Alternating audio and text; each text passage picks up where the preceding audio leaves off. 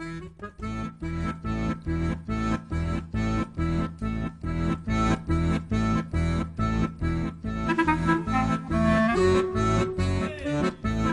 le Grissom 87. en vadrouille.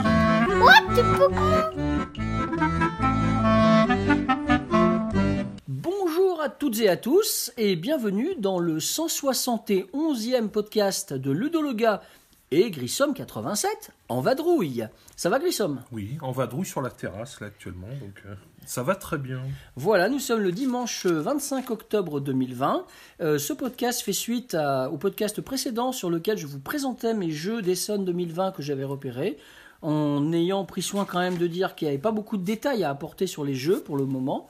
On a juste repéré des petites choses. Et maintenant, ça va être au tour de David de prendre la parole et de vous présenter les jeux que lui-même a repérés. Allez, c'est parti.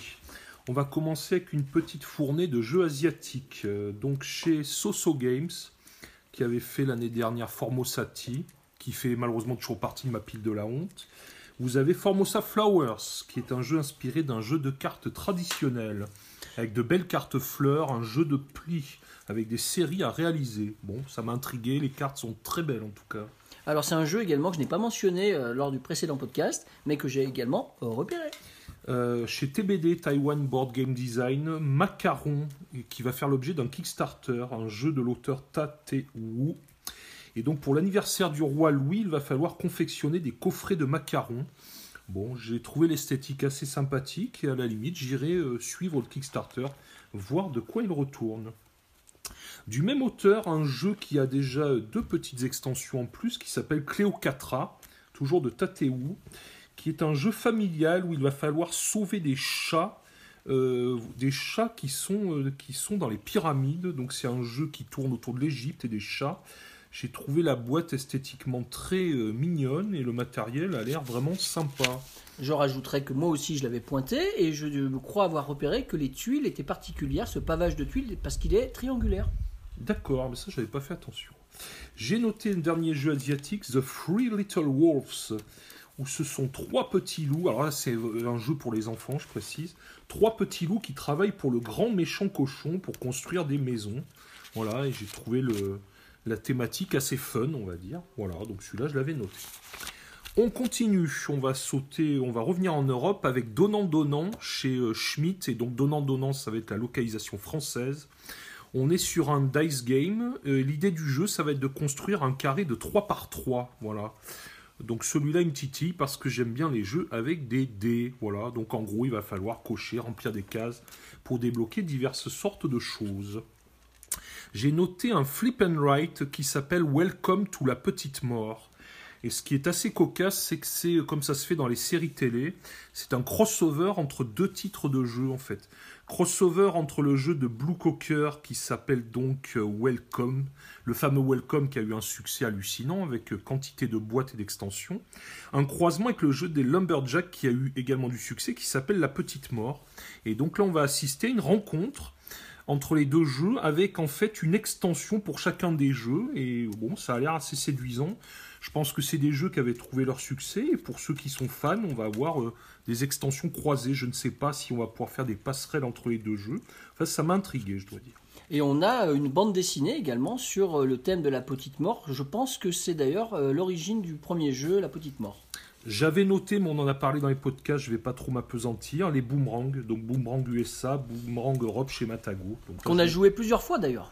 J'ai noté ensuite euh, Bruno Catala, mais pas le même jeu que mon camarade, chez The Flying Games, un jeu familial qui s'appelle Jurassic Brunch. Donc un tricératops euh, qui, do- qui doit manger le plus d'herbes, des figurines juste mazette, mamma mia, magnifiques. Et pour ceux qui connaissent, ça peut être combiné à un jeu qui s'appelle Jurassic Snack, qui était sorti l'an dernier, je crois. Moi, j'ai été extrêmement séduit par les petites figurines de Dino. Pour moi, c'est quasiment un achat instantané dès que ça sort en boutique. J'ai noté chez Blue Orange un petit jeu d'ambiance qui a l'air extrêmement rigolo qui s'appelle Beers in Barrel. Donc ce sont deux ours qui sont coincés dans un baril de miel. Le principe de ce jeu, c'est qu'à à moyen de chacun des joueurs qui va avoir un baril, c'est un jeu de poussette avec le doigt pour pouvoir euh, amener son baril à un certain endroit sur la table. Ça a l'air totalement délirant. Et voilà, ça m'a bien titillé. J'ai Un trouvé jeu ça rigolo. Un Voilà, jeu un jeu de poussette. Bon, je sais que t'aimes bien les jeux d'adresse, toi, Oui, tout à fait. J'ai noté celui-là, je l'attendais depuis très longtemps. Là, il est localisé en fin d'année en VF. Pandemic Legacy, la saison 0. Le préquel, donc, qui va se passer au niveau, à l'époque de la guerre froide. Et si, comme moi, on a adoré le Pandémie saison 1 et 2, on ne peut pas passer à côté de la saison 0. Et moi, j'avoue que c'est l'inverse. N'ayant jamais eu envie de jouer à Pandémie, c'est pas aujourd'hui, avec la pandémie du Covid-19, que je vais m'y mettre. Alors, les deux jeux suivants, là, c'est juste le nom et le titre. Mais bon, euh, quand je vous dirai le nom de l'auteur, forcément, ça titille. Donc, je vous dirai en Kama, je vais vous dire jeu coop de 1 à 5 joueurs, Arceis, et je vais vous dire Antoine Boza. Donc, je pense que déjà, Antoine Boza, ça vous suffira à vous intéresser, à aller jeter un coup d'œil. Pareil pour le jeu suivant chez Capstone Games, je vais tout simplement vous dire Alexandre Pfister. Et déjà, il y en a certains que ça titille, donc ça s'appelle Cloud Edge. Voilà, Pfister qui a quand même fait des gros jeux à succès ces dernières années. Euh, moi, j'aime beaucoup, par exemple, euh, Great Western, le jeu où on doit faire les troupeaux de vaches, là, que je trouve excellent. Voilà, donc c'est un auteur qu'elle vend en poupe en ce moment. J'ai noté également, pareil, euh, une auteure, pour le coup, qui a eu un succès euh, fabuleux pour son premier jeu, Elizabeth Grave, qui avait réalisé l'excellentissime Wingspan, et qui nous revient en VF chez Gigamic, en VO chez AEG, avec Mariposas. Donc Mariposas, on va accompagner la migration des papillons monarques, donc euh, qui partent d'Europe pour aller en Amérique du Nord. Et donc c'est les visuels, les images, c'est juste splendide. Le plateau, le matériel. Bon, si c'est du niveau de Wingspan, je- moi je m'attends à quelque chose de très chouette, honnêtement.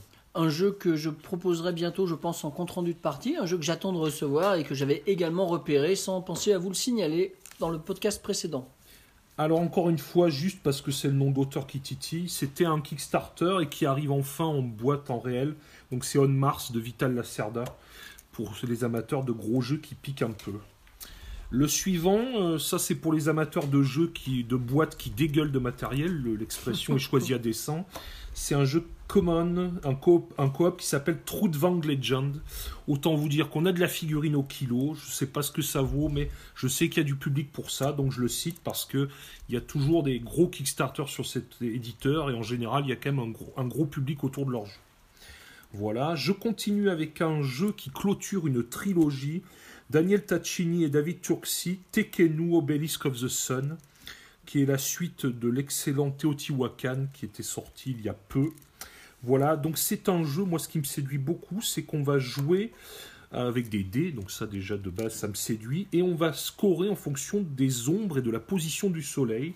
Donc je trouve ce mécanisme assez sympa, que j'avais aimé euh, il y a très longtemps dans un jeu qui s'appelait Helios, et qui pour moi n'a pas eu le succès qu'il méritait. Un jeu qui, je crois, sort chez Pixie Games. Euh, fort possible, oui. Voilà, pas comme ça. à Cannes, effectivement. Et euh, il, est, il est déjà sorti. Et effectivement, c'est un jeu qui m'intéresserait aussi de tester. Arrivé sur table de Kickstarter, là encore, Rallyman, qui avait fait une grosse campagne Kickstarter avec pléthore d'extensions. Excellent jeu de gestion dans l'univers du rallye. Euh, pareil, arrivé sur table d'un autre Kickstarter, un jeu qui est peut-être un des dans les dix plus beaux jeux esthétiquement parlant que j'ai vu, c'est Tank Garden chez euh, Thundergriff Games. Celui-là, j'en avais parlé dans un compte-rendu d'un podcast des, an- des années précédentes à. Esthétiquement parlant, c'est juste hallucinant de beauté. Franchement, je ne sais pas quoi dire d'autre. Et j'avais eu l'occasion d'y jouer. En plus, j'ai trouvé ça vraiment remarquable. Voilà. Je continue pareil dans un jeu un peu dans une esthétique japonisante qui s'appelle The 100 Tory. Et ce qui m'a séduit, et là pareil, ça va titiller votre fibre ludique, c'est que c'est un jeu qui est illustré par Vincent Dutré. Le talentueux Vincent Dutré qui était sur Muséum et d'autres jeux magnifiques de ces dernières années. J'ai noté pareil arrivé d'un Kickstarter Namiji de Funforge qui là cette fois est en retail disponible. Euh, comme j'avais dit à l'époque, je trouve qu'il y a des nouvelles mécaniques qui font que ça ne fait pas forcément doublon, ce qui m'étonnait au départ. Et pour l'avoir testé un- une demi-partie, j'avais trouvé ça très fluide et très sympa. Jeu que j'avais essayé au Festival des Jeux de Cannes d'ailleurs en 2019. Et effectivement, j'avais même ressenti que toi hein, sur cette euh, évolution de Tokaido. hein, si je, c'est vraiment un bon souvenir. En présentation, il y aurait dû y avoir Essen cette année au Spiel. Rune Séduction, en VF, va faire la localisation. C'est un Lacerda, et peut-être pour une fois un Lacerda familial, qui s'appelle Mercado de Lisboa. Et ça me titille énormément parce qu'on le place dans les 45 minutes environ, ce qui est totalement inhabituel pour cet auteur qui est plutôt calibré gros jeu. Donc là, je dois avouer que ça m'a titillé. J'ai suivi le Kickstarter. J'ai pas participé parce qu'il n'y a pas d'add-on ou de choses particulières. On a la même boîte que le retail. Mais ça, c'est un jeu que je vais surveiller. On a la boîte habituelle annuelle de LADR, les aventuriers du rail, cette fois qui va nous emmener à Amsterdam. Donc sans doute avec une nouvelle petite mécanique sympathique pour renouveler les parties des aventuriers du rail. Chez The Wonder. Voilà. On a également euh, Richard Garfield chez Yellow, la version King of Tokyo, la Dark Edition. Donc pour les gens qui sont fans, c'est un relooking avec de nouveaux personnages. Voilà, donc c'est pareil, ce jeu il a ses fans. Donc je pense que ça plaira pas mal de monde. Réédition également, tant que j'y pense, pareil, de Seven Wonders, la seconde édition. Donc je serais curieux quand même de voir plus en détail ce qu'il y a dans la boîte, parce qu'on est plus sur 60 euros plus que 40 et quelques. Donc je pense qu'ils ont dû quand même relooker, peut-être rajouter certaines choses, donc à voir. Voilà. J'ai noté un petit jeu totalement improbable chez, chez un, éditeur qui s'appelle. Euh, je, je n'ai même plus le nom bien écrit. Alors c'est Roll the Pin Games ou quelque chose comme ça, désolé. Par contre, j'ai le nom de l'auteur chez Brian Henk. Ça s'appelle The Zorro Dice Game. Voilà. Jeu qui dure un quart d'heure et qui est un style dice à la façon de Yahtzee. Voilà. Donc j'ai trouvé ça totalement improbable. Je me suis dit pourquoi pas. C'est un jeu, y a Zorro, faut jouer masqué. Hein. Faut pas voilà, oublier. exactement. Jeu qui était déjà sorti avant Essen, mais qui allait être en tête de gondole pour les Space Cowboys c'est la version de Splendor, mais dans l'univers des Marvel, où vous allez devoir assembler le gant, n'est-ce pas, le gant de l'infini, pour ceux qui sont fans des Avengers et autres euh, euh, comics, voilà. Donc c'est une revisite de Splendor au pays des Marvel. Euh, je vous cache pas que celui-là, ben, il tardera pas à rejoindre ma collection. Vous avez également encore du relooking, décidément, enfin avec un thème un peu vendeur. Small World of Warcraft, Philippe Keyers, Days of Wonder. Bon, ben là, c'est carton assuré. Avec le jeu vidéo éponyme, évidemment, voilà. hein, qui va ramener peut-être du monde vers le jeu de société. Je ne sais pas si Ludo en avait parlé. J'ai trois The Dice Games chez Pearl Games. C'était Ah. Une, des, une des me- mes plus grosses attentes de l'année. Voilà. Grand oubli de ma part, effectivement, tout à fait chez Pearl Games, ce jeu-là, je l'attends, je l'attends. J'aurais vraiment aimé qu'il arrive pendant le Spiel Digital et qu'on puisse y jouer ensemble, David. Malheureusement, il va arriver, je pense, lundi ou mardi de la semaine qui arrive, et c'est bien dommage. Mais c'est les aléas. Nous avons deux gros jeux, ce sont des rééditions, mais qui sortent cette année. Une grosse boîte de Mathias Kramer, Stéphane et Louis Maltz, une réédition deluxe des Rococo, c'est-à-dire Maître Couturier chez Eagle Griffon Games. Il y a eu un Kickstarter, c'est une boîte euh, invraisemblablement deluxe. Bon, j'ai peut-être une réserve sur le prix, je trouve qu'il pique un peu, mais c'est quand même un très grand jeu. Voilà. Je ne sais pas s'il y a des rebonds tissus à l'intérieur, mais ça pourrait le mériter. En tout cas, ce qui est sûr, c'est que Rococo était l'un de mes jeux de l'année il y a quelques, quelques années maintenant. Un super jeu que je dois ressortir tellement il est bon. Chez Pegasus Spiel, vous avez euh, la réédition, une big box Danza Teutonica. Et là, pour le coup, on est sur euh, 45 euros avec deux extensions. Là, je crois qu'on peut difficilement s'en priver. C'est quand même ça un jeu assez exceptionnel dans son genre. Exceptionnel, et surtout que l'éditeur original, donc Argentum Verlag, visiblement a disparu de la circulation. Carrément. Euh, ouais. C'est extrêmement dommage parce que c'est un éditeur qui proposait toujours des jeux originaux. Qui avait fait Yunnan aussi il y a quelques années. Voilà, El Gaucho, euh, Antarctica et autres. Et voilà, c'est un éditeur que j'ai toujours euh, une petite place pour lui dans mon cœur et je suis très très triste de voir qu'il ne sort plus rien aujourd'hui. J'arrive presque au bout. J'avais noté Stéphane Feld, un de mes auteurs favoris, Les Châteaux de Toscane. Et d'ailleurs, j'ai eu la chance d'y jouer euh, ben, hier. Euh, c'est une relecture, en fait, on va dire, en simplifié des châteaux de Bourgogne. On retrouve l'essence de ce qu'on avait aimé dans les châteaux de Bourgogne, mais simplifié. On enlève le grand plateau, on est plus sur un petit plateau individuel, pas de plateau collectif.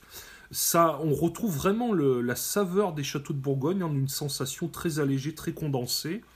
C'est fluide, c'est très dynamique. J'ai trouvé ça très plaisant, sincèrement. Et donc pendant que, je, pendant que tu parles de Stéphane Feld, hein, je me permets de rajouter que même s'ils ne sont pas de 2020, tu as pu jouer à deux jeux de Stéphane Feld pendant ta présence ici, David. C'est l'occasion peut-être de dire un mot sur la Isla et sur Carpe Diem. Alors, Carpe Diem, bah, écoutez, il n'y a que les imbéciles qui changent pas d'avis. Je trouvais que ce jeu était esthétiquement, j'incite bien, d'une laideur assez repoussante.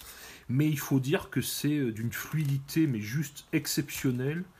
C'est malin comme j'ai rarement vu, c'est tendu au poil de voilà pour pas parler crûment. C'est hallucinant. J'ai trouvé ce jeu juste euh, une tuerie et je pense qu'il risque d'intégrer très rapidement mon top 5 des jeux de Stéphane Feld. J'ajouterais que vous pourrez réécouter avec pertinence, je pense, un podcast qui a dû faire changer David d'avis justement. C'était le podcast où je disais que non, Carpe Diem n'est pas un Soufeld. Et le deuxième, c'est l'Aïsla que tu as fait. Voilà, l'Aïsla, est finalement, effectivement, très sympathique. Euh, peut-être pas aussi palpitant, mais un bon jeu familial, euh, assez malin de placement. Et non, je dois dire, j'ai pas été déçu. Et donc, euh, voilà, je m'attendais pas. Et c'est vrai que ça a été une bonne surprise, celui-là aussi. Je finis avec 3-4 jeux, non, 5-6. Alors, deux extensions.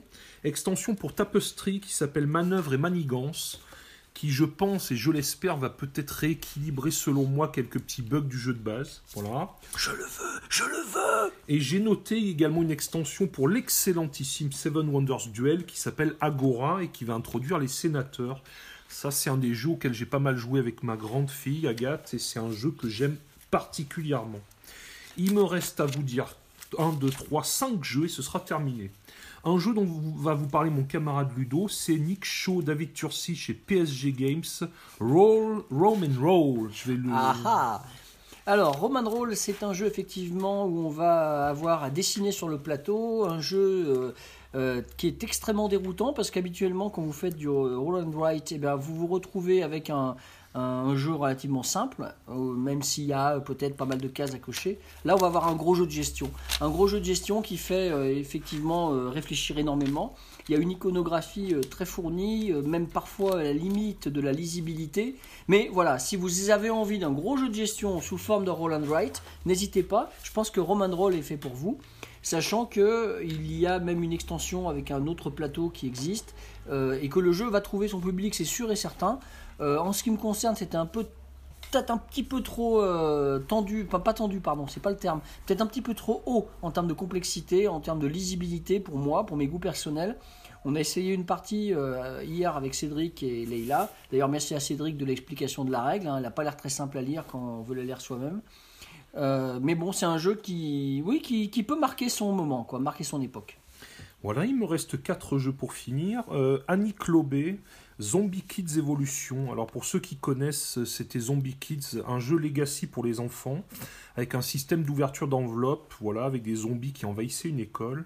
Et là on a la suite, où les zombies vont aller dans toute la ville. Ça a été un carton le premier jeu, je pense que celui-là sera pareil. Moi j'ai eu la chance de tester, c'est vraiment rigolo, je dois dire, j'ai bien apprécié. Alors c'est marrant parce que tu vois, David, il y a certains thèmes moi qui me parlent pas. Je parlais de pandémie tout à l'heure, et là c'est la même chose. Moi, quand je joue avec des enfants, j'apprécie de jouer à des jeux euh, où il n'y a pas de, de, choses un petit peu sanguinaires, euh, violentes, etc. J'apprécie les jeux pour enfants qui restent dans un peu le monde des bisounours. Mais je sais bien qu'en 2020, mais là on n'est pas sur du zombie gore, hein, j'insiste. Non, mais il y a zombie tout court. C'est très cartoonesque. Hein, je peux entendre, mais c'est vrai qu'en 2020, euh, moi personnellement, j'attends plutôt des jeux qui sont reposants, paisibles, qui sont dans des thématiques euh, euh, simple, agréable et pas forcément dans la violence. Il y a tellement de violence aujourd'hui en 2020. Hein Une petite pensée. Alors j'ai noté également chez Studio H un jeu qui va arriver en fin d'année qui s'appelle Suspect, qui m'a beaucoup titillé parce qu'ils essayent de lancer une nouvelle gamme de jeux d'enquête. Et ils ont l'ambition d'être dans un jeu d'enquête avec une forte base littéraire. C'est un pool d'auteurs euh, à la tête de laquelle se trouve Guillaume Montiage, qui était également sur Kemet, qui est quand même un excellent jeu, une référence. Et Nefertiti Voilà, et donc du coup, il y a un pool d'auteurs, et il y, a, quelque chose d'assez ambitieux qui se met en place avec Studio H sur ce, quelque chose qu'ils estiment de plus ambitieux au niveau de la narration. Voilà. Studio H qui avait remporté quand même le prix euh, As Jeu de l'année à Cannes avec euh, Oriflamme. Je vais finir avec deux jeux sur lesquels je vais attribuer un mauvais point à mon camarade parce que c'est quasiment ses deux auteurs favoris et je suis étonné qu'il n'ait pas cité ces deux jeux. Aïe aïe aïe Donc là je trouve ça fait un peu tâche. Donc Rainer Knizia chez Yellow, le jeu qui s'appelle My City. Alors celui-là je suis franchement comme un dingue. Il y a du polyomino, il y a du compétitif et il y a du legacy. On va construire une ville à la sauce Tetris en collant des autocollants. Et alors franchement, les visuels que j'ai vus, ça me vend un truc de fou. Voilà, c'est Knizia chez Yellow, ça va sortir début d'année prochaine probablement pour la VF. Parfait, j'irai y jeter un œil également. Et il y a Well Raiders aussi chez Matago, c'est ça le deuxième? Non, pas du tout. Parce que celui-là, je l'ai- j'ai oublié d'en parler. Le Well Raiders de Knizia qui sort chez Matago, il est en production actuellement. Et honte sur lui parce que c'est peut-être son auteur favori. Donc chez Asynchron en VF et Phalanx Game en VO, Martin Wallace, Rocketman. Donc Rocketman, c'est une course au PV dans l'espace. Il va falloir préparer des lancements et faire décoller des fusées. Euh, sincèrement, j'ai vu les premiers visuels. Waouh, ça envoie du bois. Donc euh, voilà, j'ai hâte de voir ce que Martin Wallace va pouvoir nous faire dans cet univers-là. Voilà, moi le terme, le, euh, SF, ça me parle et les cartes, les premiers visuels sont magnifiques en tout cas. Voilà, bah, je vais rajouter un jeu peut-être que tu n'as pas cité non plus et qu'on a qu'on a pu tester ensemble euh, il y a quelques jours maintenant.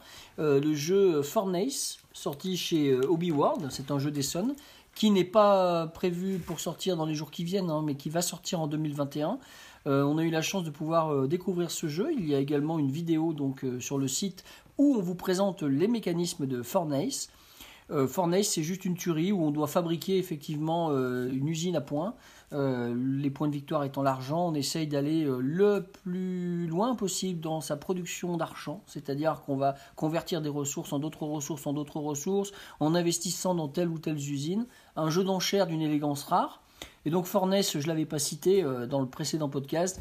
Euh, je vois que c'est pareil, tu l'avais pas Je forcément sais pas repéré. si on a parlé de New York Zoo aussi, euh, Uwe Rosenberg. Je suis pas sûr qu'on ait parlé dans les vidéos. C'est Je vais vrai. laisser Ludo parce qu'il le connaît mieux, mais j'ai trouvé ça assez remarquable. Voilà, dans les jeux tout à fait récents qu'on a testés ensemble notamment, et même que j'avais découvert peut-être un peu avant, il y avait chez Super Meeple pas mal de jeux, et particulièrement le jeu New York Zoo.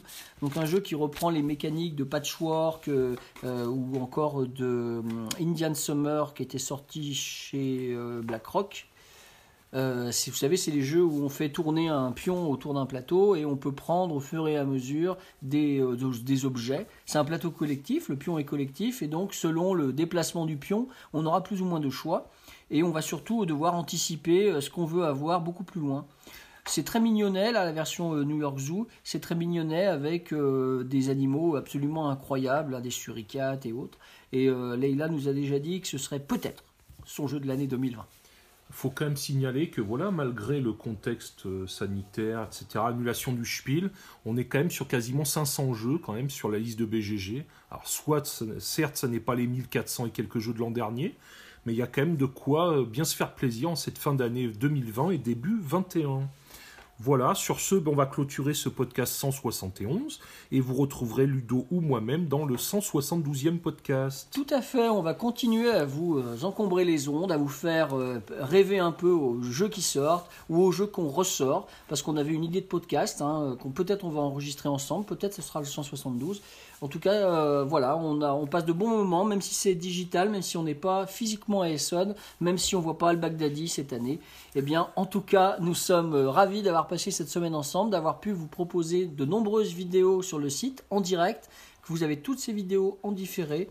On, a- on rajoutera quelques articles pour euh, vous les représenter euh, euh, dans les jours peut-être où vous entendrez ce podcast, afin que vous ne ratiez pas nos présentations de Glasgow, nos présentations de Furnace, nos présentations de Carcata, nos présentations de, des Boomerang. jeux Boomerang, la gamme de Jeco, etc. Not Alone de Gag aussi. Voilà, voilà, voilà. On vous refera tout ça. Un petit coucou, voilà, clin d'œil pour finir à tous ceux qu'on aurait eu plaisir à croiser cette année sur le Spiel. Voilà, et on se reverra bientôt, on espère. Et oui, on ira à nouveau boire des coups chez euh, Gigamic, chez euh, Repoprod, et chez Gag, notamment, qui, La euh, oui. euh, qui nous reçoivent toujours très très bien chaque année. Donc santé à tous et puis bonne partie. Voilà, bon jeu, à bientôt.